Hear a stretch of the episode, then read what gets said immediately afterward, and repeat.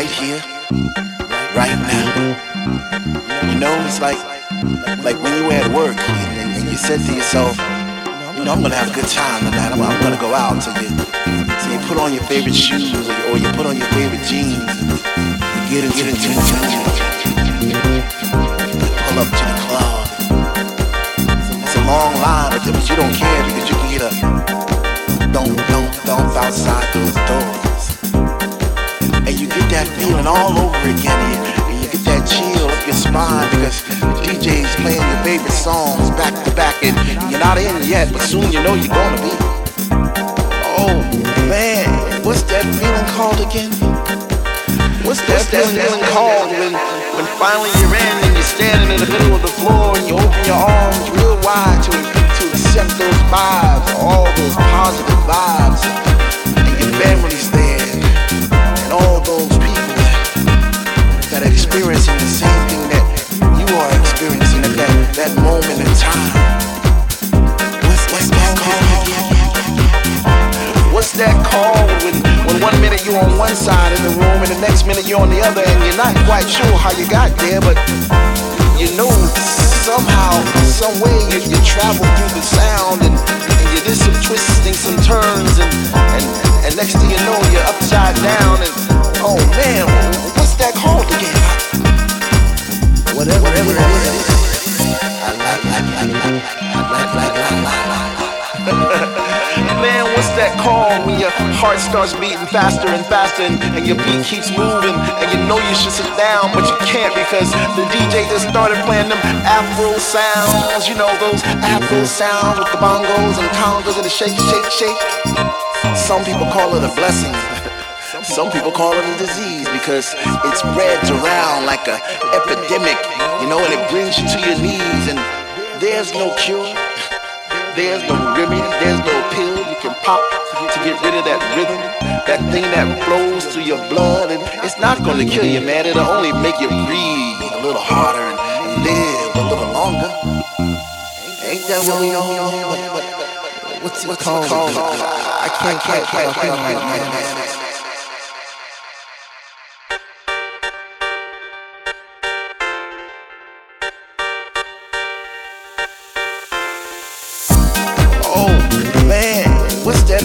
called again?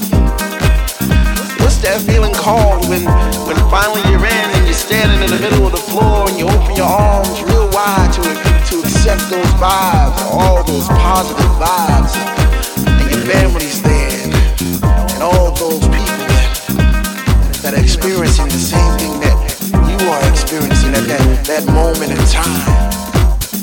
What's that called again?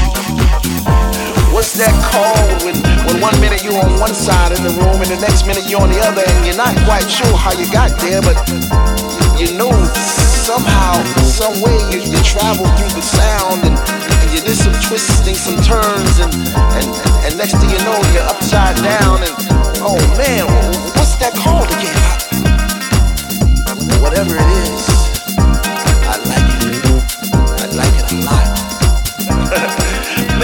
that called when your heart starts beating faster and faster and, and your feet keeps moving. and you know you should sit down, but you can't because, because the DJ just started playing Afro sound.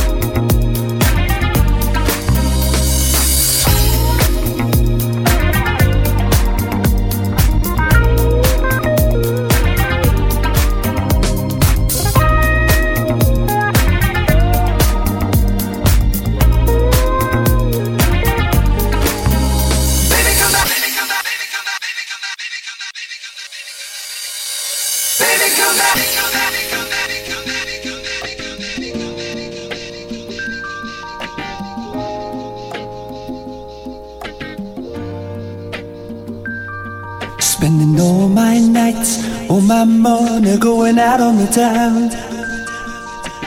Doing anything just to get you off of my mind. But when the morning comes, I'm right back where I started again. And trying to forget you is just a waste of time.